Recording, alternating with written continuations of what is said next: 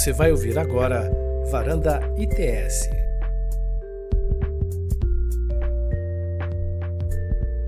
ITS Rio, enquanto uma instituição que se preocupa em estudar a interseção entre tecnologia eh, e sociedade, com o objetivo de investigar as estruturas né, que fazem essas tecnologias acontecerem, investigar os potenciais negativos e, e os potenciais positivos delas, e especialmente para uma visão voltada para os desafios particulares do sul, do sul global, a gente começou a pensar sobre o metaverso enquanto essa tecnologia incipiente e o que é que ela pode representar numa agenda global, especificamente falando sobre o papel do sul global nessa concepção e estruturação dessas plataformas que visam uma ideia de metaversos plurais. E foi assim que nasceu o projeto Diverso, que é o nosso laboratório de estudos sobre o metaverso, e aí a gente estruturou as nossas pesquisas em seis eixos: é, jurisdição e regulação, democracia e governança, economia e propriedade, diversidade e segurança, e moderação 3.0, e o eixo que a gente vai trabalhar hoje na nossa conversa, que é o eixo de identidade e trabalho. Dentro desse projeto, a gente também é, acabou desenvolvendo eventos no formato de editatona, ou seja, maratonas de edição para que as pessoas pudessem fazer um dos nossos objetivos com a gente, que era justamente é, criar uma comunidade engajada nas pesquisas e nos estudos dessa nova tecnologia. E aí a gente já teve duas edições, uma em dezembro e outra em março. E aí continuando os nossos trabalhos nessa, nesse eixo de pesquisa, a gente hoje veio aqui para ter uma conversa né, sobre esse eixo né, de identidade e trabalho. E para isso a gente chamou três convidados super especiais. E a gente chamou três é, convidados super especiais. Tem o Fabrício Barilli, que é, é graduado em comunicação digital e mestre em comunicação social pela Unicinos.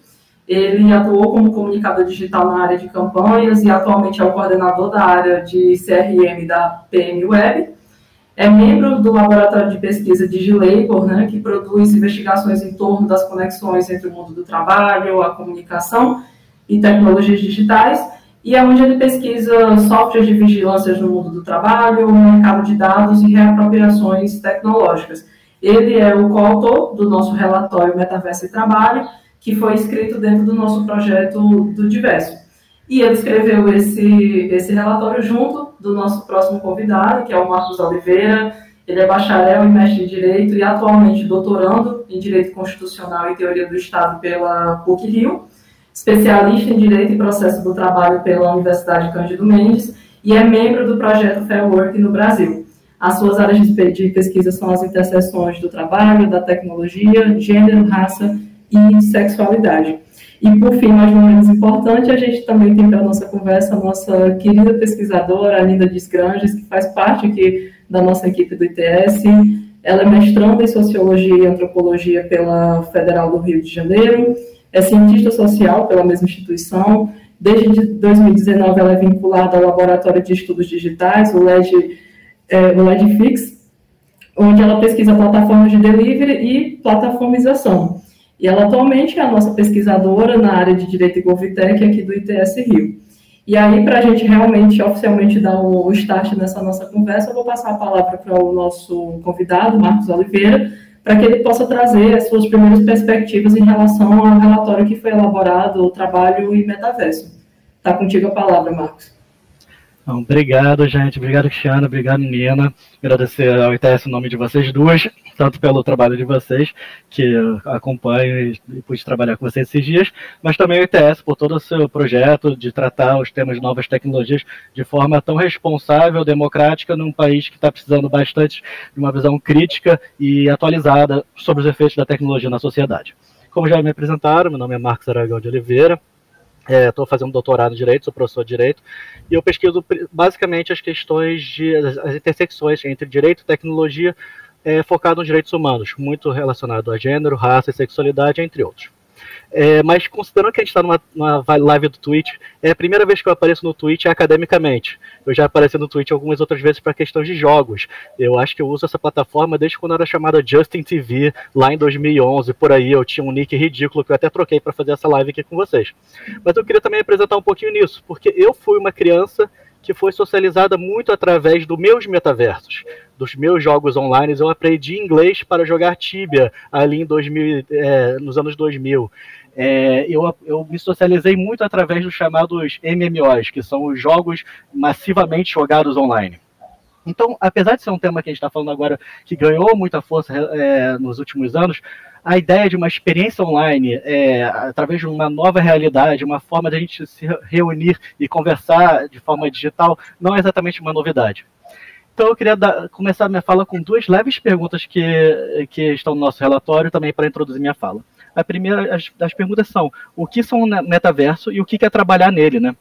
A primeira a gente vai falar sobre a questão do metaverso, porque não, apesar de ter sido uma coisa que cresceu bastante nos últimos anos, muito por causa da, da mudança do nome da empresa Facebook para o Meta, a, a, possibilidade de eles criarem esse metaverso, das tecnologias de informação, tanto os celulares que hoje em dia são mais poderosos que o meu computador era há 15 anos atrás, quanto a internet ficando cada vez mais rápida, as tecnologias de realidade virtual avançando é, a gente vê isso crescendo e o, o tema do metaverso crescendo, é, aparecendo novamente. Mas não é um tema necessariamente contemporâneo e novo. A gente tem na ficção científica uma ideia de uma questão virtual, aparece várias vezes como já falei, hoje em dia é, a nova versão dos metaversos estão sendo discutidos são muito baseados nas experiências dos jogos, principalmente dos jogos online. Então a gente pensar que essas experiências online, essas experiências passadas na ficção, todas estão ligadas ao que a gente vai chamar de metaverso, mas no nosso trabalho hoje, no nosso relatório que a gente está apresentando, a gente está focando especificamente nessa nova versão, nessas novas versões que o mercado está trazendo e como é que isso pode se relacionar ao trabalho. E agora também o que quer dizer trabalho nessas, né, nesses metaversos, né? Eu falei aqui de jogos online, então vou dar alguns exemplos pessoais para falar o que, que é trabalho. O que, que é um trabalho no metaverso? Quando eu estava ali em 2004 jogando Ragnarok Online e eu vendia duas horas do meu, meu serviço de suporte para ajudar alguém a jogar, para eu comprar uma armadura nova, eu ali com 14 anos eu estava trabalhando? Acho que não. 2012, quando a Blizzard, uma das maiores empresas de, de, videogame do mundo, abriu no Diablo 3 a possibilidade de você comprar itens do jogo num sistema de leilão com dinheiro na vida real. Meu amigo que parou de trabalhar o freelance dele para jogar Diablo 12 horas por dia estava trabalhando? Não sei. Hoje, é, jogos famosos como League of Legends, Dota, Free Fire, até hoje em dia tem um sistema de ranqueamento lá, quanto melhor você é, mais você ganha estrelas, rankings em cima, e tem várias empresas hoje em dia que vendem um serviço de jogar na sua conta para que você possa aparecer o melhor. Obviamente que isso é ilícito dentro dessa empresa, mas tem muitas coisas, é, muitas pessoas que vão ver nesse serviço. Isso, isso é trabalho? Não sei. E a experiência durante a pandemia de jogos como Exit Infinity, que são criados dentro do blockchain, que você, é um sistema de jogo que é pay to, to earn, ou seja, jogue para ganhar dinheiro. O propósito desse jogo é você ganhar dinheiro e durante a pandemia tinha coisa de 2 milhões de contas é, simultâneas mensalmente jogando, sendo que 40% disso era só na Filipinas. Ou seja, quase 0,5% da, da população daquele país, ou equivalente a 10% da população de Portugal, estava jogando esse jogo para ganhar um tipo de renda. Isso é trabalho? Fica um pouco mais complicado a gente conversar, né? Então, para isso, eu gosto de trazer muito introdutoriamente aqui para vocês um pouco da discussão o que, que é trabalho e por que, que a gente tem que falar sobre isso. Meu trabalho do Fabrício, a gente está falando uh, da tecnologia do metaverso através dessa lente, através de uma lente para proteger as pessoas que trabalham e agora trabalham também nessas questões digitais. Entender que, principalmente pós-revolução industrial, onde a gente teve uma experiência grotesca de exploração da mão de obra, existiram tentativas de fazer legislações, regulações para que impedir que a exploração inviabilizasse aquele sistema econômico. A gente teve aí a criação do direito do trabalho, uma forma de fazer que o, o sistema capitalista tivesse uma forma de trabalho sustentável, que conseguisse funcionar.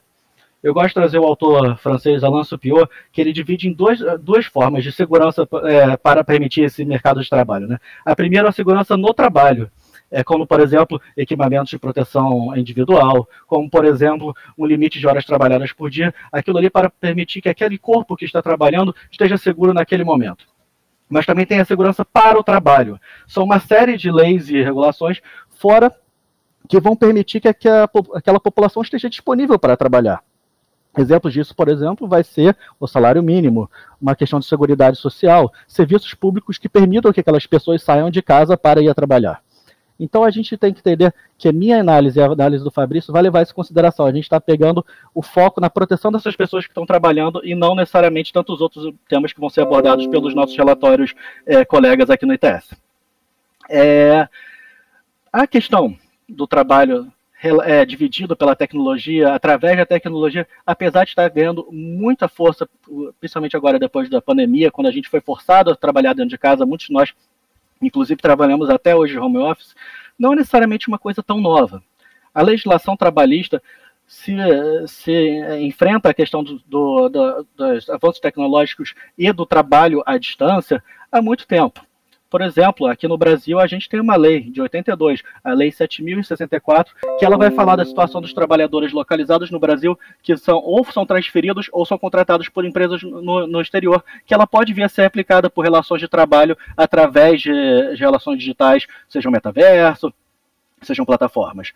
É, essa legislação fala do princípio da lei mais favorável, ou seja, a gente vai pegar a realidade entre os dois países, as legislações protetivas ali, e ver a lei mais protetiva vai ser afetada. Então, se eu, por exemplo, se eu estou trabalhando aqui no Brasil e as férias aqui no Brasil são mais favoráveis do que, por exemplo, meu trabalho fictício em outro lugar do mundo, eu aplicaria a lei das férias aqui. É, isso também está previsto é, de forma semelhante em outras legislações internacionais ao redor do mundo. Por exemplo, a, Convenção de Roma na Europa, que é aplicada para todo aquele bloco econômico ali na, na União Europeia. Isso é muito importante para a gente poder falar é, e impedir formas de exploração do trabalho através dessa, dessa tecnologia digital.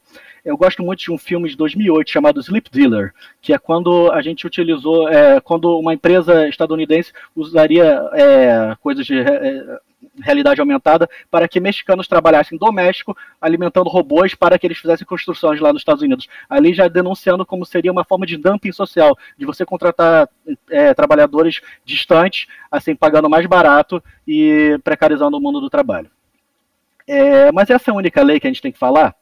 Não. Eu gosto de comparar aqui que os, os programadores chamam, eles sempre falam que o, a, o código é a lei, né? O que importa na, na programação do digital é o código.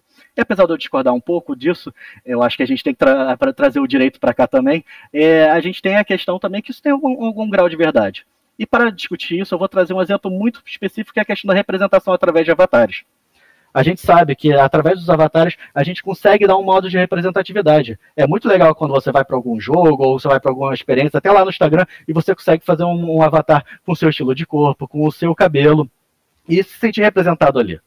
Mas como o código é lei, se, por exemplo, eu vou num lugar e vou fazer meu avatar e o avatar não permita que eu mude o estilo do meu corpo, se eu sou mais magro ou mais gordo, não permita que eu faça, meu, troque meu estilo de pele, ou quando ele faz isso, ele vai fazer isso de uma forma muito mal feita, aí quando o código não permite ou faz isso de forma mal feita, aí eu concordo, o código continua sendo a lei porque aquela lei ali é discriminatória.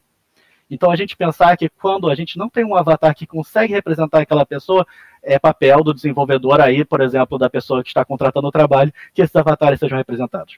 Isso também é importante pensar na questão da segurança. Quem, é, quem, vive na internet sabe que minorias, mulheres, pessoas negras, pessoas LGBT, é, quando se apresentam dessa forma na internet, muito frequentemente são alvos de ataques. Então é possível, é muito importante que a gente pense como é que esses avatares vão ser utilizados é, para que você possa se representar, mas também que essas pessoas sejam protegidas, principalmente em sistemas que permitem anonimato todo mundo aqui, toda mulher, toda pessoa LGBT que já foi na internet já sofreu algum tipo de ofensa e sabe como é que esse anonimato pode ser perigoso. E por último, já acabando aqui, que meu tempo está acabando, é, o Fabrício vai falar sobre as questões de, de, vigilância depois, mas eu quero falar a questão de quando a empresa se corporifica através dos avatares. Todo mundo aqui conhece os casos de tantas empresas que vão ser representadas principalmente para falar com seus clientes através de avatares. Uma questão problemática que eu já levanto para vocês é a ideia de que a maioria dos avatares para falar com clientes são representados através de figuras femininas, como se a mulher estivesse ali para servir um homem. Outra questão interessante é quando aquela empresa se decide representar através de uma figura de, minoria. Eu dou o exemplo da Light aqui no Rio de Janeiro, empresa de energia, que utiliza um, avatar de uma mulher negra. Eu fui, eu fui lá ver apesar da Light se representar como uma mulher negra, eu fui ver quem eram os acionistas majoritários da Light e eu descobri que muitos são os mesmos acionistas das lojas americanas, que, como vocês devem imaginar, não são mulheres negras. Mas para não implicar com as americanas, eu vou falar um pouquinho de uma da concorrente delas, a Magalu. A Magalu possivelmente tem a maior, a, avatar mais famosa do Brasil. Ela fala no seu canal de YouTube, a Magalu tem um canal no YouTube, ela fala que ela pode trocar de roupa, ela pode emagrecer, cortar o cabelo, fazer tudo, porque afinal ela é um robô, ela, ela é um avatar, ela não existe, ela pode trocar e tudo isso é ótimo. Mas em um dos vídeos ela mesma fala, ela responde aos, aos cantadas que ela recebe na internet. E aqui eu vou abrir um pouquinho de, é, de, de aspas e falar a, a, Magalu fala assim, abre aspas, atenção crush, crushes de plantão, queria agradecer a todos os meus admiradores secretos e também aos explícitos, risos. E dizer que não vai rolar, gente, vocês são tão fofinhos quando comentam aqui, me pedindo em namoro, casamento, me chamando de crush, perguntando quem é meu namorado. Gente, eu não tenho namorado, também não posso, afinal eu sou virtual, né?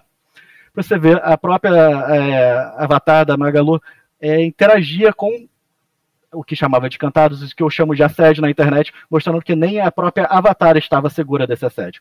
Não à toa que no próprio ano, no mesmo ano desse vídeo, em 2018, a própria Magalu foi é, responsável depois de uma outra campanha contra assédio na internet, onde ela deixava explícito de como até aquela figura virtual era, era forma de era assediada na internet.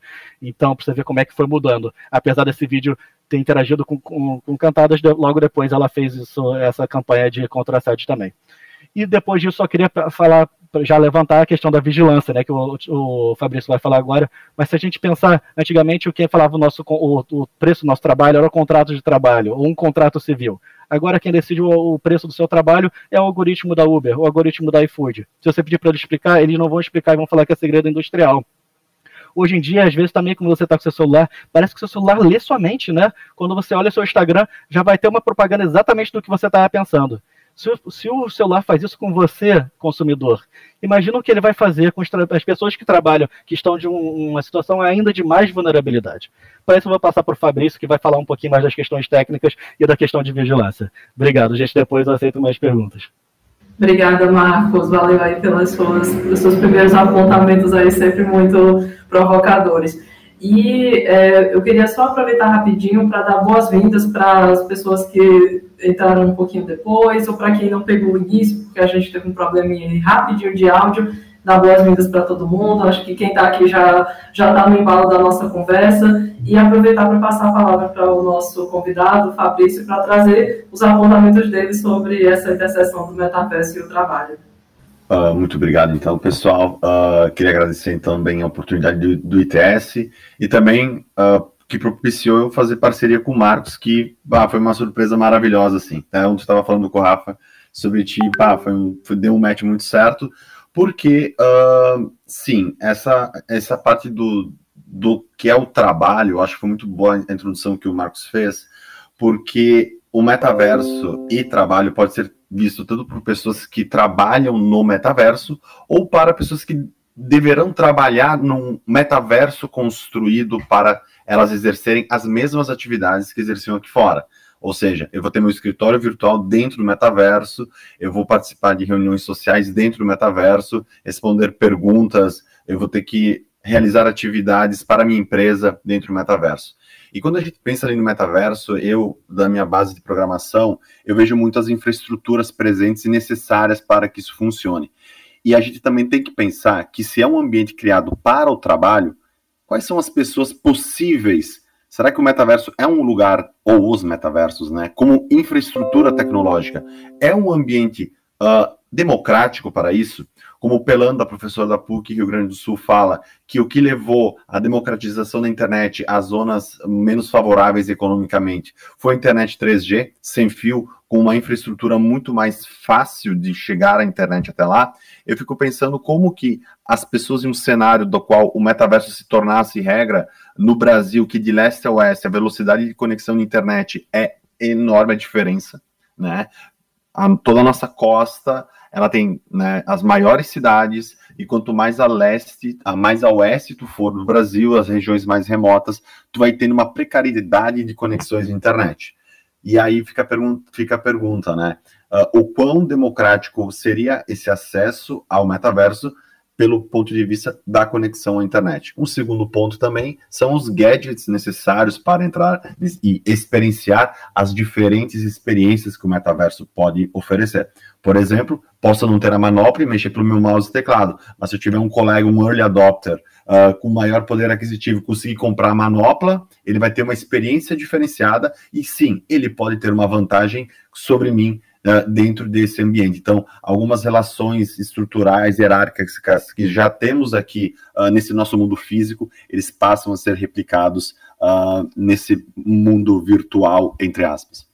Um outro ponto são os affordances. Quando o Marcos traz, e por isso que deu muito match, né? O Marcos traz essa parte do o código é a lei, é, eu falo das, dos affordances, é muito legal porque falam sempre de um, de um mundo muito infinito, um mundo muito onde tudo muito é possível. Só que eu gosto de falar uma coisa que é, ele é possível dentro das suas próprias limitações. Então nós temos que ter a total consciência de que tu pode fazer tudo o que tu quiser no metaverso, tudo aquilo que o metaverso ou os metaversos permitirem. E agora, dentro desse mundo construído e pautado por códigos, por algoritmos e por dados, a gente tem que falar em dois pontos que aí sim eu consigo adentrar, que é tanto a vigilância quanto a privacidade. A privacidade, primeiro, uh, porque tudo que é circulado dentro desse mundo é um mundo fabricado. Não é um mundo que nós estamos agora, uh, que eu estou aqui, vou deitar numa cama. É um mundo fabricado por uma empresa, por várias empresas, com vieses pertencentes a ela, como o Marcos bem falou. E esse é um mundo que deve servir a alguém. Eu acho que esse é um ponto muito importante. O metaverso utilizado para uma empresa fazer um escritório virtual é um metaverso criado para atender os interesses de quem contratou essa, essa ferramenta, e não para quem vai usar. Para nós, nós vamos desfrutar das coisas que a gente pode brincar lá dentro, das interações. Agora, ele realmente está servindo, ele foi construído para se tornar o um modelo de escritório, neste exemplo, e coletar informações e oferecer o melhor cenário para quem contratou a plataforma. E com isso, é um mundo fabricado em que ele pode coletar dados, os vieses de o que, que é importante, o que, que não é importante desses dados. Não é de interesse dos trabalhadores, não é para agradar os trabalhadores, mas sim quem contratou a plataforma, e sim posso criar ferramentas ou mecanismos de exposição. Um simples exemplo, se o meu avatar agora não está prestando atenção nessa reunião, ou digamos que nós temos que usar o óculos e eu sem querer tirei meu óculos, sem querer, né? tirei meu óculos e fui tomar uma água, o meu avatar fica cinza e fica imóvel. E todos os meus companheiros desse metaverso conseguem me enxergar. Então, existe a possibilidade, e sim, existe a criação desses tipos de algoritmos e de uh, formas de interação que não necessariamente elas foram criadas para exposição, mas que acaba por revelar algum comportamento do trabalhador ou da trabalhadora em si. E com certeza eu tenho aspectos né, de vigilância em que a gente consegue ver quem está, quem não está trabalhando, criar métricas de produtividade, entre outras, e até gerar uma, uma competitividade entre as pessoas né, dentro desses metaversos. Então, eu acho que um dos grandes pontos que eu tenho para abordar, assim, e muito brevemente, e por isso que recomendo muito que o pessoal leia, né, uh, a editona, né, o nosso dossiê ali, que está bem completo, existem, obviamente, ferramentas e formas de resistência. Então, como é que a gente pode pensar, né? Parece que eu e o Marcos aqui, a gente botou um cenário caótico, né? Assim, muito niilista, e sim, nós temos essa pegada, por isso que de novo deu match com ele. Mas é legal porque a gente também apresenta formas de resistência nisso, quando a gente mostra soluções e iniciativas em metaversos, dos quais tem comunidades pertencentes nessa criação, quando tem uh, formas didáticas e realmente benéficas de uso na saúde, que elas realmente se tornam democráticas quando eu pego uma ferramenta e eu consigo transportar ou virtualizar uma experiência que para algumas pessoas seria muito mais difícil ter essa experiência. E aí também acaba gerando toda uma economia, que aí são as pessoas também que prestam serviços para o metaverso, do qual é uma nova economia que está girando. E aí eu acho que é um ponto também que entra, só para finalizar, de soberania nacional, que é o metaverso brasileiro. Porque hoje, quantas das iniciativas que nós temos que elas são do norte global, com viés do norte global, e que sim, eles continuam exercendo influência, não somente pelo dumping social, como o Marcos bem falou, mas também por mostrar o seu American Way of Life de novo para nós, de top-down, de cima para baixo, em que vão nos estereotipar novamente, e sim, nossos dados servindo aos machine learnings deles, para que eles sejam treinados e aí sim, a gente só vira um trabalhador produtor de dados para eles. Então, eu encerro e por isso que eu recomendo vocês até lerem e baixarem, tá bom? Obrigado, pessoal. Ah, muito obrigada, Fabrício, eu adorei. E é isso, leia o, o, o relatório que lá você vai ter a informação completa. E aí, para a gente continuar nessa nossa conversa, agora eu vou passar a palavra para a nossa querida Nina Desganges. Ela vai falar um pouquinho também, até porque essa é a grande área de pesquisa dela, sobre é, projetos de gig workers e plataformização e, e delivery e tudo isso. E ela também está em total sintonia com os temas que estão sendo debatidos aqui entre nós e nessa interseção da tecnologia. Nina. Super.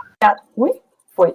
Super obrigada, Cris, pela introdução e Marcos, Fabrício, por estarem topando participar desse projeto com a gente. É, como a Cris falou, assim, apesar de eu pesquisar o tema né, de trabalho em plataformas, trabalho em novas tecnologias, eu aprendi muito lendo o relatório deles, então vou reforçar o convite para quem ainda não baixou, baixar, porque vale super a pena. Vou fazer, assim, alguns apontamentos de alguns dos tópicos que achei interessante, porque não vai dar tempo de falar todos, assim, por isso que reforço a leitura. Mas a, o primeiro ponto que eu queria ressaltar aqui é que no início do relatório, assim, vocês é, colocam que a gente precisa né, ter claro desde o início que esses sistemas virtuais eles não criam uma realidade paralela, né? Apesar de a gente estar sempre fazendo essa relação com o mundo dos games, o, o Second Life, né? né? Assim, o, a, internet a, internet não é uma, não é uma segunda, vida, vida, assim, assim, do ponto, do ponto de, vista antropológico.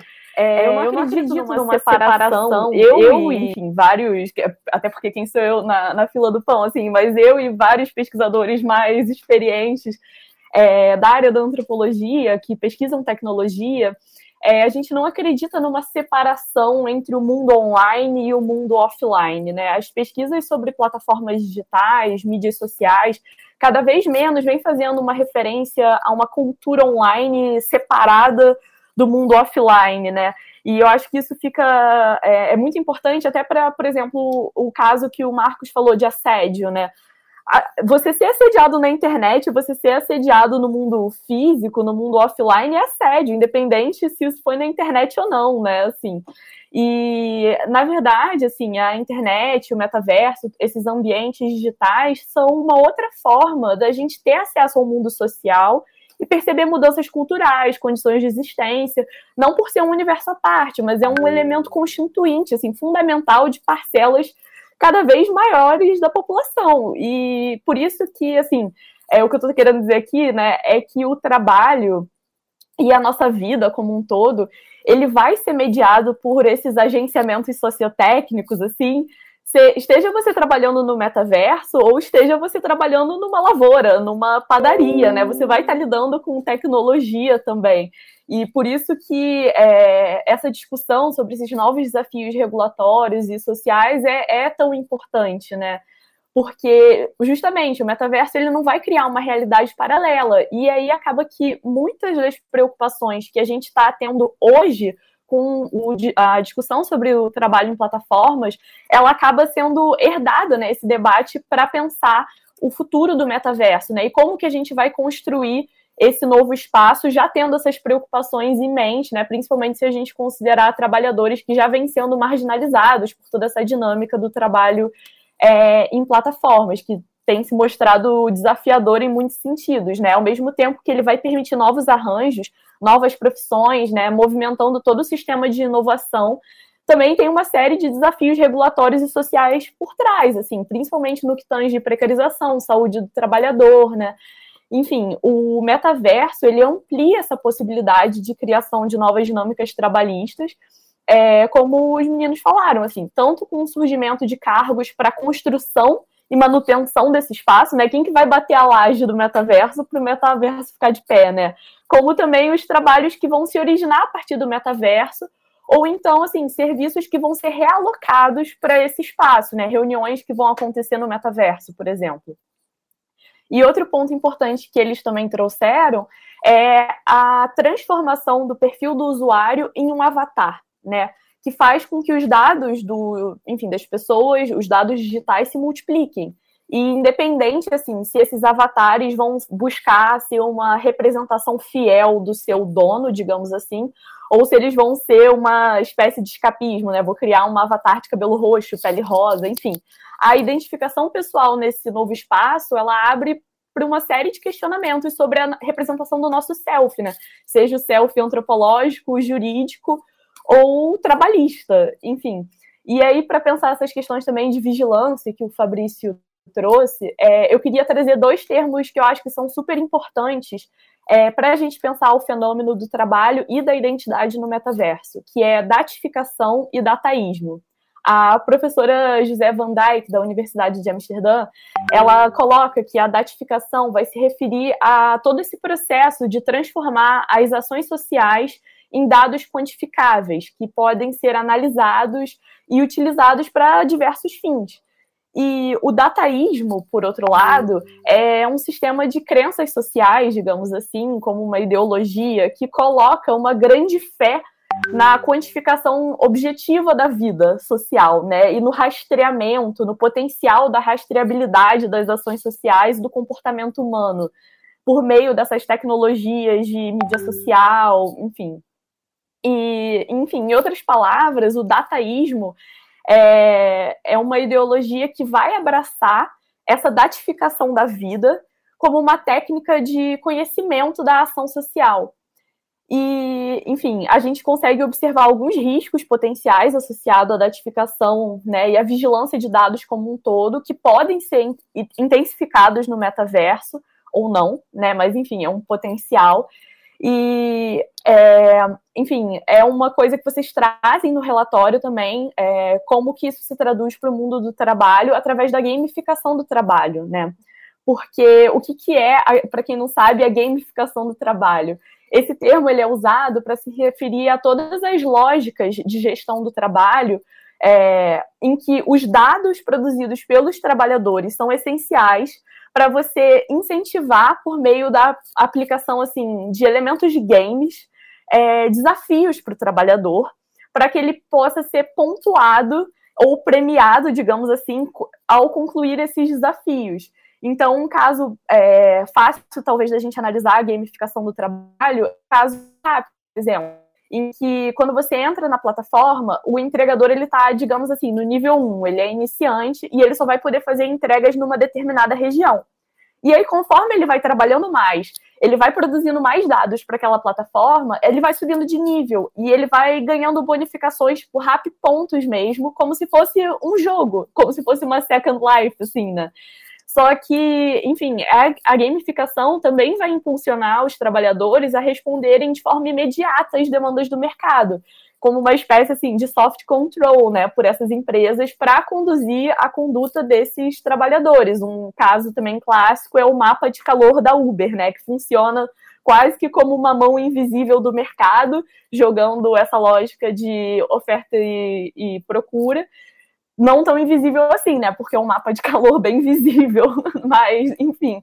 E a remuneração desses trabalhadores também passa a não ser garantida, né? Você não vai ter um salário fechado que você sabe que você vai receber, né? Você vai depender desse sistema de pontos e se arriscar, né, nessas tarefas assim, nessas tasks que podem ser bem atrativas, porque né, jogar jogo é legal, então você fica engajado nessa de também, né, tentar obviamente otimizar o seu ganho e tentar sobreviver, né, a, enfim, ao mundo contemporâneo, e isso acaba se tornando uma uma rotina, assim. E por que que é, o dataísmo entra, né, essa crença na tecnologia entra como um fator de preocupação? Porque de forma, de maneira geral, assim, é, existe uma crença secular na tecnologia como algo neutro, como deslocado do mundo social e que não é. A tecnologia é feita por pessoas, para pessoas, né? Enfim, a tecnologia não, não necessariamente é neutra e a forma como a laje do metaverso é batida, né? A forma como se constrói os pilares desse espaço vai afetar diretamente o tipo de relação de trabalho que você vai ter nele. E por isso que é tão importante a gente pensar, ah, o metaverso está longe de ser uma realidade, né? Por que, que a gente está discutindo isso aqui? Justamente porque é, não adianta a gente, depois que o negócio já está feito, a gente tentar passar um reboco na parede se a infraestrutura tá uma bosta, se é, o, o, chão tá, tá desnivelado e os pilares estão caindo, né? A gente tem que aproveitar justamente que o metaverso ainda não é uma realidade para a maioria das pessoas, para pensar como a gente pode mudar né, essa realidade para que, enfim, a, a vida das pessoas e dos trabalhadores não seja extraída de modo incessante, né? Os seus dados dos seus avatares não seja enfim, vendido para além do, do necessário, né? Que a gente entende também que essas plataformas precisam sim dos dados para a gente conseguir usar como a gente entende hoje, mas né, o, que, que, o que, que é necessário e o que, que é demais, né? O que, que é para além.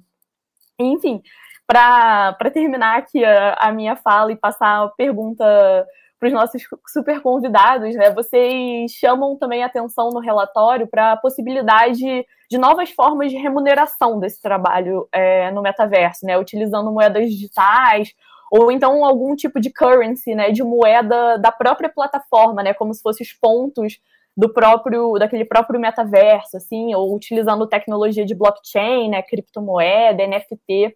Então, pensando aí, né, numa futura regulação do trabalho em plataformas no geral e no metaverso especificamente, vocês acham também que essa regulação precisa pautar diferentes formas de remuneração? Trazendo isso assim, porque não sei quem está acompanhando o debate, mas tudo indica que esse ano a gente vai ter uma nova regulamentação do trabalho por plataformas aqui no Brasil. E também é um tópico que está em pauta no mundo inteiro, assim. E aí eu fico pensando assim também é, em outras questões, como como definir esse trabalho, né? Os diferentes tipos de trabalho que a gente tem nas plataformas e pode vir a ter no metaverso, porque foi o que a gente falou lá no início, que vocês trouxeram, né? Você tem um executivo que faz reuniões no metaverso, e isso é uma coisa totalmente diferente de quem está né, numa fazenda de clique, no chão de fábrica, construindo esse espaço, ou da pessoa né, que trabalha na Uber, enfim. É, mas, para além dessa discussão agora, bom, enfim, para não confundir minhas perguntas, agora, para além do ponto de vista regulatório, trazendo de novo para essa discussão de infraestrutura é, sociotécnica né, no metaverso. Vocês acham que o metaverso pode ser desenhado, ele pode ser construído para amenizar esses possíveis abusos de vigilância, né? Porque a forma como as plataformas se constroem hoje dependendo da, dessa datificação do trabalho e do dataísmo também, das, né, a crença das pessoas, a confiança das pessoas é, em doar seus dados de forma, de, é, enfim, livre é, para sobreviver dessa coleta e análise constante dos dados dos usuários para se manter, é possível a gente criar no metaverso um ambiente que não dependa dessa extração de vida e de dado constante para colocar os trabalhadores em risco de terem sua performance sendo vigiada, porque eu acho que né, é óbvio que a vigilância no trabalho é um motivo de preocupação, né? Gente, se não vai ter coffee break para fazer fofoca dos outros, como que o trabalhador vai sobreviver assim? E obviamente para questões mais sérias do que isso, assim, né, de nível de performance mesmo, enfim é, é possível criar esse espaço sem a, sem a vigilância constante ou não é nilismo mesmo, que nem vocês falaram, estamos todos condenados e não há futuro saudável para os trabalhadores no Brasil e no mundo? Bom, Nina, pelo roteiro aqui eu posso começar, mas vou falar primeiro é, para não, não fingir que a gente é analista, eu vou depois falar um pouquinho disso. Mas para falar primeiro a questão da remuneração. É, no Brasil já até fizeram fizeram uma proposta de lei, nada muito sólido, nem com nenhuma chance de passar no Congresso Nacional, mas já fizeram uma possibilidade das empresas pagarem salário em forma de criptomoedas.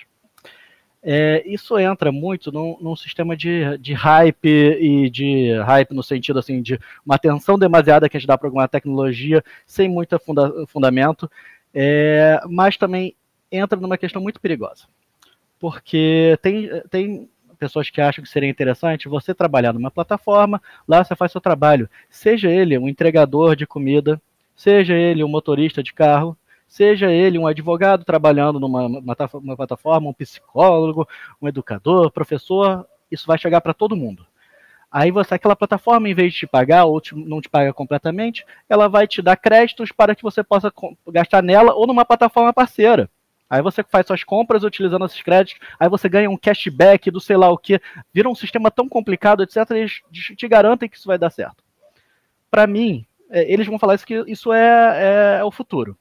Para mim, você trabalhar para uma entidade que vai te pagar com moeda própria, que você só pode consumir nela, para mim isso tem nome, se chama feudalismo. A gente está voltando algumas centenas de anos. E liberdade não existe nesse sistema. Aqui no Brasil, felizmente, a lei trabalhista fala que remuneração tem que ser feita em moeda nacional. E eu acho que, nesse caso, a gente não deve nem falar em regulação nova, e sim é falar da aplicação da lei que a gente já tem. Como Nina ressaltou muito bem, trabalho digital é desempenhado por um corpo em algum lugar. E a gente já tem regulação de trabalho e de emprego no Brasil, e a gente pode aplicar ela. Obviamente que situações excepcionais que aquilo ali não funciona, a gente pode conversar. Mas em grande parte dos empregos é uma pessoa trabalhando e a gente vai aplicar aquela lei, e isso já deixa proibido. Mas agora sobre possibilidade, como eu falei aqui, é, a tecnologia de digital e comunidade já funcionava muito antes desses controles algorítmicos que a gente tinha. Grande parte desses jogos que eu comentei com vocês era quando as empresas queriam ter a capacidade de saber quem estava jogando, mas eles não tinham nenhum, nenhum desses controles. Era um arcabouço tecnológico ali completamente pré-histórico para que a gente considera hoje em dia. E a gente conseguia se organizar tinha identidade, tinha toda uma comunidade criada ali. Então, é possível você fazer uma forma de organização sem coleta de dados? É. Porém, a gente abriu essa caixa de Pandora e a coleta de dados está aí. Então, nós que a gente só consegue botá-las de volta. Mas, porém, em vez de eu utilizar um software que vai ficar printando a cada 5 segundos a tela do meu funcionário e vendo com que ele fala, inclusive pegando dados pessoais, por que, que a gente não usa isso que a empresa vai usar para faz, fazer demissões, diminuir salário e aumentar a produtividade, por que, que a gente não usa isso para fazer um projeto de saúde mental e físico desses trabalhadores e trabalhadoras? Por que, que a gente não usa isso para conseguir organizar e efetivar a produção, não no sentido do lucro, mas sim de realmente achar os gargalos que existem no sistema produtivo que não faz bem para ninguém? Mas isso a gente vai ter que enfrentar o sistema atual, porque a gente, primeiro, a gente usa isso só de uma forma privada para garantir o lucro, e o segundo é que a gente usa isso de completo segredo de segredo industrial e só a pessoa que contratou e a empresa que está fazendo esse serviço tem acesso às informações. Muitas vezes sistemas também são alimentados por machine learning, ou seja, a gente cria um algoritmo para fazer uma análise da sociedade, o algoritmo lê aquela sociedade, aquela sociedade injusta, o algoritmo aprende que a sociedade injusta deve ser replicada e continua reforçando aquilo. Vide o sistema de contratação que a Amazon tentou fazer no meio da década passada, que alimentou o próprio sistema da Amazon, viu que a Amazon só contratava homens e o sistema perce percebeu, então, vou só contratar homens e estava lá no blacklist, woman e faculdades de maioria de mulheres, não contratar. O robô é, é, machista? Não, o robô só viu que nos últimos cinco anos só contratou homem e ele vai reproduzir isso. Então a gente tem que tomar muito cuidado. Tem potencial? Tem bastante. E eu estou aqui tendo essa live maravilhosa com vocês e não podia fazer isso 10 anos atrás.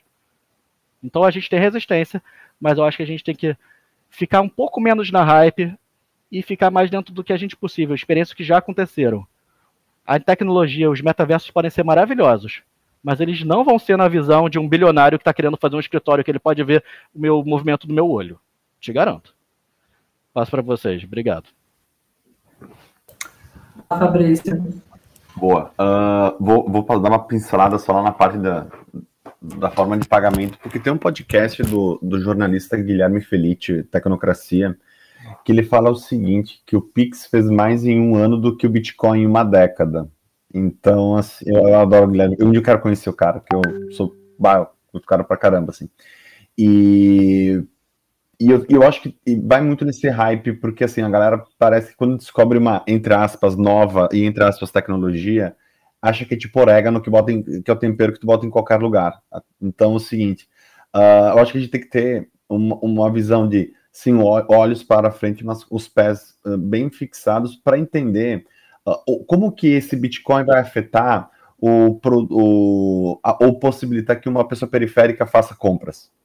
A gente não pode ficar pensando na galera que tem o, o 5G ou a fibra ótica uh, assim, ó, grudado no notebook, sabe? Que tenha o 5G surfando por dentro de casa. Não. Se é uma tecnologia tão democrática como a internet e um ambiente que se vê a ser democrático e possibilitar às pessoas uma experiência comum uh, como um metaverso, se essa for a proposta dele, uh, eu acho que até a forma de remuneração ela deve ser democrática e não botar dentro desse feudalismo, que eu acho que foi uma definição maravilhosa que o Marcos colocou. Uh, segundo, coleta de dados. Uh, é, a caixa de Pandora foi aberta. Capitalismo de vigilância da Xoxana Zuboff está aí para falar disso, e eu acho que ele mostra qual a desconexão que as empresas têm no momento que elas produzem dados sobre nós, em cima de nós, sem no, nos dar algo relevante em troca. O Sérgio Madeira da Silveira, ele, ele, ele, tem uma frase muito clássica dele, que ele fala assim, ah, mas vão coletar minhas informações para gerar a melhor experiência. Mentira! A melhor experiência é a melhor recomendação, mas assim, ó, tudo que eles nos coletam de informações versus o que eles nos retornam disso, isso em qualquer plataforma. Vamos falar do metaverso como uma plataforma mesmo, né? Uh, é muito discrepante. Eles nos coletam o movimento dos olhos versus eles me dizer que, sei lá, eu acho que eu posso ir para a praia porque vai ter sol, entendeu? Acho que tem um rolê meio, meio discrepante nisso. E quem que é o detentor desses dados e também o quanto que eles estão produzindo de valor em cima desses meus dados? Eles estão fabricando, e, e literalmente, eu acho que a palavra uh, que a Zuboff fala no, no livro de Big Order, uh, no capítulo Big Order, que está dentro do livro do Tecnopolíticas e Vigilância, que é da, da editora Boitempo, ela fala da extração de dados. É literalmente uma extração, porque não há um relacionamento, não há uma conversa, não há um diálogo. É literalmente, eu estou aqui, chega alguém que me suga essa informação. E, nós, e esse valor produzido, ele é concentrado em quem já tem muito, e assim, ó, a próxima empresa que vier, e é uma frase do, do Felipe também que fala, tipo, a próxima Amazon não vai brigar com uma, uma livraria comum, não, vai brigar com a própria Amazon. Então, o, o, a caixa de Pandora já está fora e as iniciativas que vierem para extração de dados, elas vão ter que estar no nível muito acima, muito mais veloz e voraz de coleta e consumo dos nossos dados. E nós estamos sempre sendo a ponta inicial e a ponta final desse processo, ele começa e se encerra em nós, ao ponto que eles nos extraem para vender mais produtos, nos botam dentro de uma bolha, e aí, pensando nisso como trabalho, e a gamificação que a Nina falou, como que as jornadas de trabalho podem ser intensificadas a partir de uma retroalimentação, que aí é o contrário, né? eu fui agora fui niilista de novo, tá, Marcos? que é o seguinte, uh, o quanto que essas empresas podem retroalimentar processos de fazer com que eu dirija mais uma hora, que eu entregue mais uma demanda, que eu faça mais horas e trabalho mais uma reunião, encerre mais uma task. E uh, o direito ao esquecimento, direito e garantia, tá? Anotei aqui, não é só o direito ao esquecimento, eu quero a garantia do esquecimento, eu quero que realmente os meus dados sejam apagados, esquecidos, nenhum momento recuperados. E para finalizar, a gente tem que entender qual que é o discurso dessas empresas, porque a promessa que eles fazem e ela tá, tá implícita nas linhas. E não olhar só o que, que eles fazem para se vender, mas sim o que, que eles botam nos white papers para os investidores, entender como é que eles estão negociando, o que, que dá o boom ou o que, que dá o crash na, na bolsa ou nas ações deles, porque isso é o core deles e é também o ponto mais fraco. Quem que pesquisa, aí eu acho que está um ponto para pesquisadores e pesquisadoras uh, olharem nesses portais, em, em, sites voltados para investidores, papéis voltados para investidores, porque é ali que tem um pouco das ideias dessas empresas, e eu acho que é ali que está o começo das nossas resistências. Então, eu encerro com isso. Obrigado. Muito obrigada, Fabrício. Bem, a gente já está se encaminhando para os nossos minutinhos finais, mas eu acho que ainda vale a gente fazer aqui uma pergunta, especialmente porque a gente tem uma coisa muito legal aqui, que a gente tem três perfis muito distintos falando sobre o mesmo assunto. Então, isso só quer dizer que a gente vai ter mais informações sobre esse assunto. Então, eu queria jogar a pergunta para vocês em relação a essa situação né, de que a gente está falando sobre é, tecnologias que são tradicionalmente feitas, produzidas e só é, comercializadas, né? Elas são feitas no, no, norte global e, só, e a gente, enquanto sul global, a gente só consome e muitas vezes a gente também entrega, né? A gente também é, é, se coloca nessa posição de produtor, né? De dados e de informações que vão fomentar um mercado que não está acontecendo aqui. E aí eu queria jogar essa, essa questão sobre como é que funciona, como é que as relações de poder e essas disparidades econômicas que existem é, notoriamente entre o norte e o sul global pode influenciar na adoção inclusive no, no desenvolvimento do metaverso enquanto essa, essa essa tecnologia incipiente, mas que está vindo para como uma representação do próximo passo do que seria a experiência online, né? E aí falando é, dessa, dessa relação norte-sul global, mas também essa relação norte-global e Brasil especificamente. Aí eu acho que eu vou abrir primeiro para a Nina e a gente vai fazendo uma rodada rapidinha entre, entre os três. Ai, Cris, super obrigada pela pergunta. É, enfim, aí você vai ter várias, várias visões possíveis, né, para encarar essas disparidades norte-sul, ou então, é, como um termo também que tem muito dado, né, mundo militar, né, porque essa mudança, às vezes, de perspectiva também, né, que é, o sul global é o mundo da maioria, né? Assim, a maioria das pessoas deste planeta estão no sul global, então também colocar eles em relação a gente, né? E não a gente em relação a eles, porque a gente é a maioria das pessoas, né? Como o Fabrício falou, sim, a maioria das pessoas no Brasil não tem uma conexão de internet que suporta, às vezes, nem participar dessa live, assim, né? Quem dirá entrar num, num ambiente do, do metaverso, né?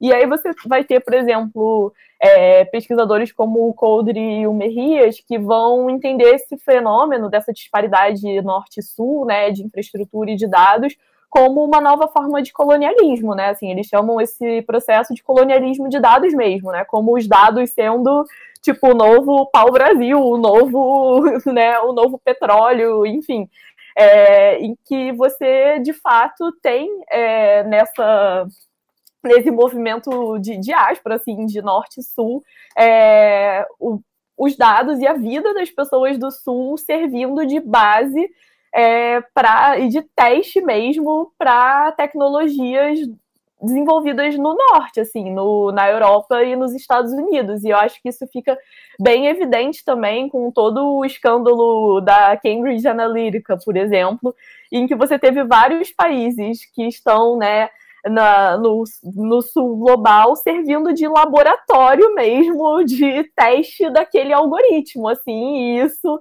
né, acarretou em diversos processos antidemocráticos, né, enfim, em vários países como esse em que nos inserimos no momento.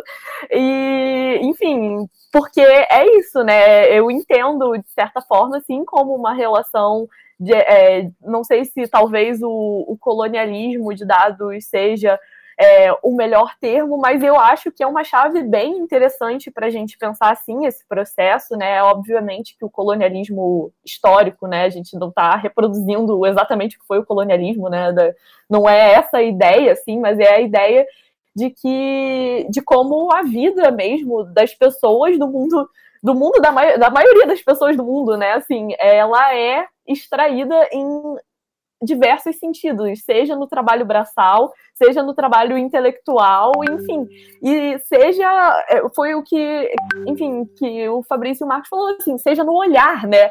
Para onde até onde a gente olha está sendo extraído, assim, tipo, não tem, né? Enfim, todo, todas as instâncias, todos os aspectos da nossa vida estão sendo é, datificados e quantificados e transformados em, em, predição de comportamento, assim. Então, eu acho que é, é, bem interessante quando a gente tem vários pesquisadores como o Sabelo Milambi, né, pensando em tecnologias é, produzidas em outros espaços, né, é, o movimento Ubuntu, enfim, é, outras tecnologias em, feitas para a maioria das pessoas, né? E não pela minoria das pessoas. E eu acho que esse talvez é o caminho, assim, para pensar um metaverso mais democrático, mais igualitário, assim, um metaverso não feito pela minoria, mas feito da maioria para a maioria. E aí, como a gente vai chegar lá?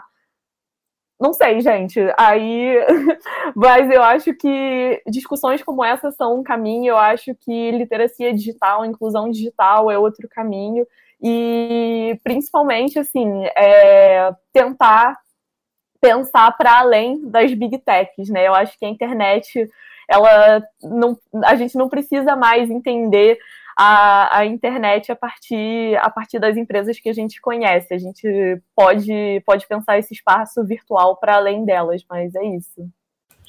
Muito obrigada, Nina. E aproveitar que você falou aí, né, sobre até o, o direcionamento do nosso olhar, né, está sendo datificado, então vou aproveitar aqui que o meu olhar está na direção do Marcos, então vai lá, Marcos, fala com a gente. Beleza. É, Nina, sou muito seu, seu fã, cara. Eu ia falar outra coisa, mas aí com a sua fala vou trocar aqui a minha e falar de colonialidade mesmo, colonialidade de dados e do trabalho. E para isso eu vou dar um exemplo bastante simples há muito tempo atrás ainda existia Ciências Sem Fronteiras e não existiam smartphones. Eu tive a oportunidade de ficar um tempo na Inglaterra. E lá, descobrindo que era brasileiro, perguntaram se eu andava de moto. Eu, não. Ah, não, porque todo brasileiro anda muito bem de moto. Por quê? Porque os melhores entregadores aqui são os brasileiros, que eles dirigem que nem os malucos, entregam tudo muito rápido, e a gente sabe que eles são brasileiros porque eles têm um adesivo escrito Deus é fiel. Ou seja, antes dos smartphones existirem, isso era 2007, os brasileiros já eram conhecidos como os, os, os entregadores mais eficientes na Inglaterra. Ou seja, com todos os problemas que a gente vê aí, a gente sabe que o brasileiro, no mínimo, sabe entregar rápido as coisas. Agora tem gente passa para agora, 2023, e tem pessoal que acha que se, por exemplo, a iFood fechar, não vai ter mais delivery no Brasil. Quando a gente tinha sindicato de, de, de, de entregadores de motociclistas, quando a gente tinha toda uma organização e quando a gente era conhecido em Londres como um dos melhores é, entregadores do mundo, sem um smartphone existir. Então fica muito essa noção de que a gente precisa disso e que não tem mais volta. A gente não precisa e a gente tem experiências no passado que funcionam. E ligando com o que o Fabrício falou, a próxima Amazon vai ter que competir com a Amazon.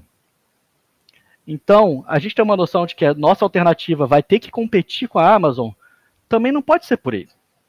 Porque a minha alternativa ao capitalismo que está explorando as pessoas não pode vir nos moldes que, é, que opera dentro desse capitalismo monopolista. Ele vai ter que pensar e a gente vai ter que retroceder sim, pensar em alternativas que não funcionam com essa eficiência atual. Porque essa eficiência atual está destruindo o planeta, está destruindo o meio ambiente. E para terminar minha fala aqui, lá na CPI de São Paulo, estavam falando sobre as empresas de aplicativo, plataformas, uma médica lá é, fez um relato que passou dos acidentes de, de trânsito de é, alto potencial ah, ofensivo com as pessoas, passou de 20% das pessoas que eram motociclistas para 85%. Tudo motorista de entregador de aplicativo. Então a conta está aí. Só que a conta tem um corpo muito específico, tem uma cor muito específica, tem uma classe muito específica.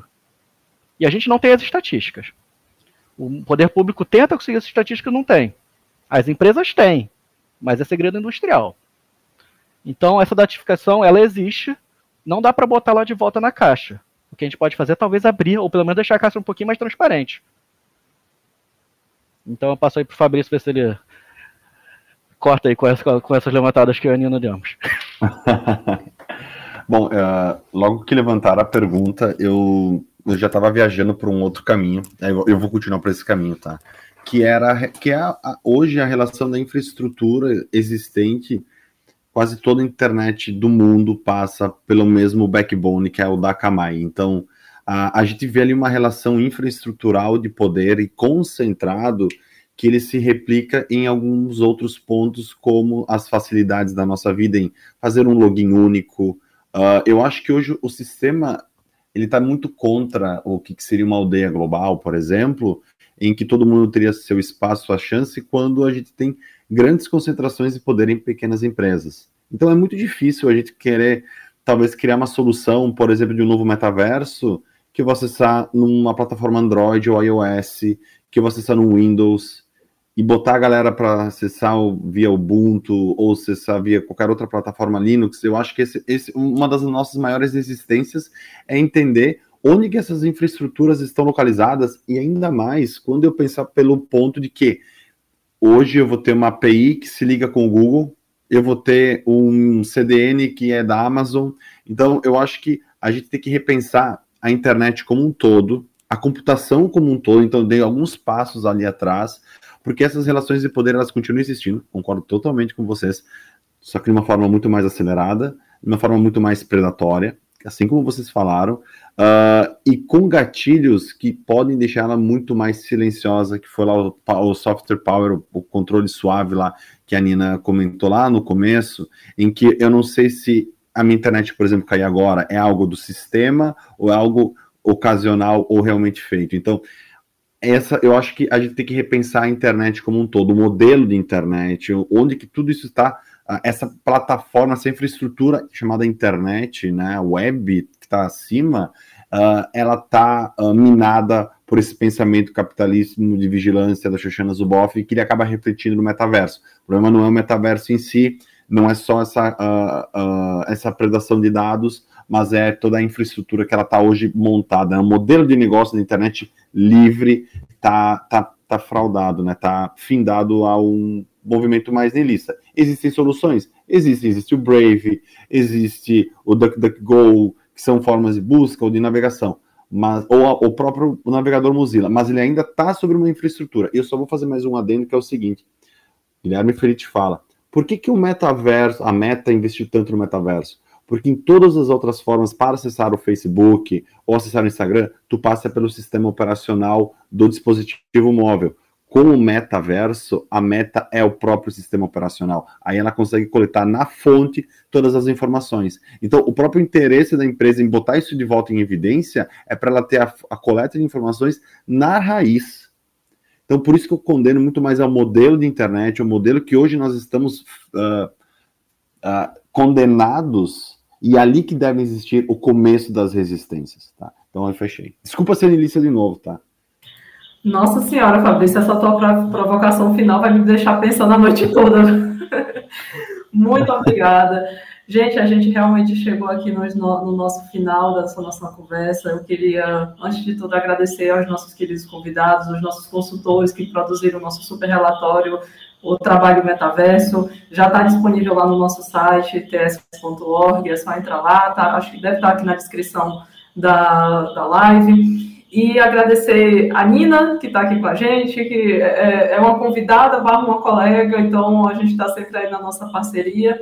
Agradecer a todo mundo que acompanhou até aqui e é, reforçar, reforçar os nossos, os nossos pontos, né, de que a gente está aqui tentando fazer, é, levantar pontos interessantes para que a gente possa despertar discussões que vão contribuir para a construção e para estruturação dessa que pode ser realmente o nosso próximo passo nessa caminhada da, da internet.